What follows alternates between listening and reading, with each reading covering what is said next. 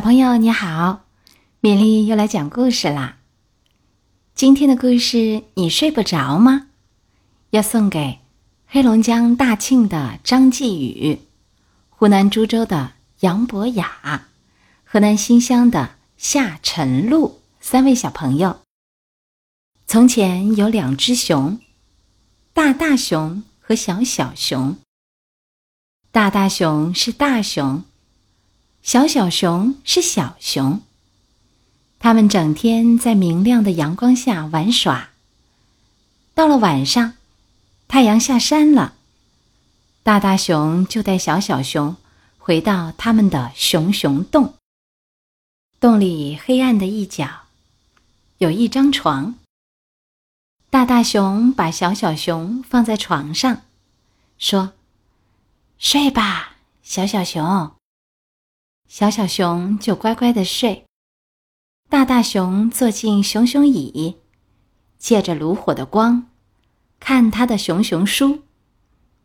但是，小小熊睡不着。你睡不着吗，小小熊？大大熊一边问，一边放下他的熊熊书。虽然刚要看到精彩的部分。他慢慢的踱到床边。小小熊说：“我怕。”大大熊问：“怕什么呢？”小小熊。小小熊说：“我怕黑。”大大熊说：“怕什么黑？”小小熊说：“我们四周的黑呀。”大大熊往四周看了一下，他看见。洞里的阴暗处真的很黑。于是他走到灯橱那儿，从里头拿出最小的一盏灯。大大熊把那盏最小的灯点起来，放在小小熊的床头，说：“有了这小小的亮光，你就不会怕啦，小小熊。”小小熊说：“谢谢你，大大熊。”他在灯光照耀下钻进被窝。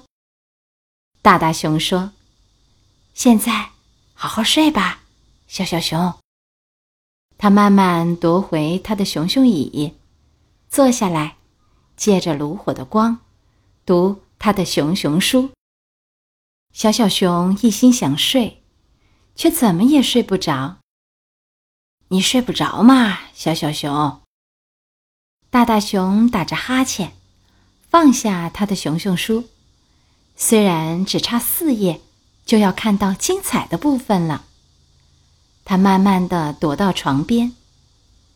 小小熊说：“我怕。”大大熊问：“怕什么呢？”小小熊。小小熊说：“我怕黑。”大大熊问：“怕什么黑呀？”小小熊说：“我们四周的黑呀。”大大熊说：“但是我给你点了一盏灯啦。”小小熊说：“就那么小小一个，还有好多好多的黑呢。”大大熊往四周看了一下，他发现小小熊说的没错，是还有好多好多的黑。于是。大大熊走到灯橱那儿，从里头拿出一盏大一点的灯，把灯点上，放在小灯旁边。大大熊说：“现在好好睡吧，小小熊。”他慢慢夺回熊熊椅，坐下来，借着壁炉的火光，读他的熊熊书。小小熊试了又试。努力的想睡觉，就是睡不着。你睡不着吗，小小熊？大大熊嘟囔着，他放下他的熊熊书，虽然只差三页了。他慢慢的踱到床边。小小熊说：“我怕。”大大熊说：“怕什么呢，小小熊？”小小熊说：“我怕黑。”大大熊问：“怕什么黑？小小熊说：“我们四周的黑呀。”大大熊说：“但是我给你点了两盏灯了耶，一盏小的，一盏大一点的。”小小熊说：“又没大多少，还是有好多好多的黑。”大大熊想了一下，然后走到灯橱那儿，把里头的灯王拿了出来。上面有两个把手，一条短链子。他把这盏灯点起来，挂在小小熊头顶的天花板上。他告诉小小熊：“我把灯王给你拿来啦，有了它，你就不会害怕了。”小小熊说：“谢谢你，大大熊。”在明晃晃的灯光下，他缩着身体。看灯影跳舞。现在你好好睡吧，小小熊。大大熊慢慢夺回熊熊椅，坐下来，借着壁炉的火光，读他的熊熊书。小小熊试了又试，试了再试，努力的想睡觉，还是睡不着。你睡不着吗，小小熊？大大熊咕哝地说：“他放下他的熊熊书，虽然只差两页了，他慢慢的踱到床边。”小小熊说：“我怕。”大大熊问：“怕什么呢？”小小熊。小小熊说：“我怕黑。”大大熊问：“怕什么黑？”小小熊说。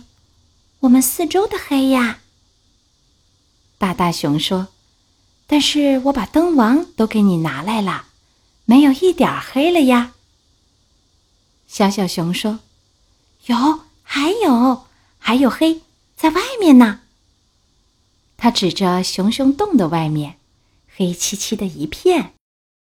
大大熊一看，觉得小小熊说的对。这下大大熊可为难了，全世界所有的灯都点上了，也照不亮这外头的黑暗呐。大大熊把这个问题想了好一会儿，然后他说：“跟我来，小小熊。”小小熊问：“去哪儿？”大大熊说：“外头。”小小熊问：“是黑黑的外头吗？”大大熊说：“是啊。”小小熊说：“可是我怕黑。”这回不必怕啦。大大熊说完，牵着小小熊，带它走出洞外，进入夜色之中。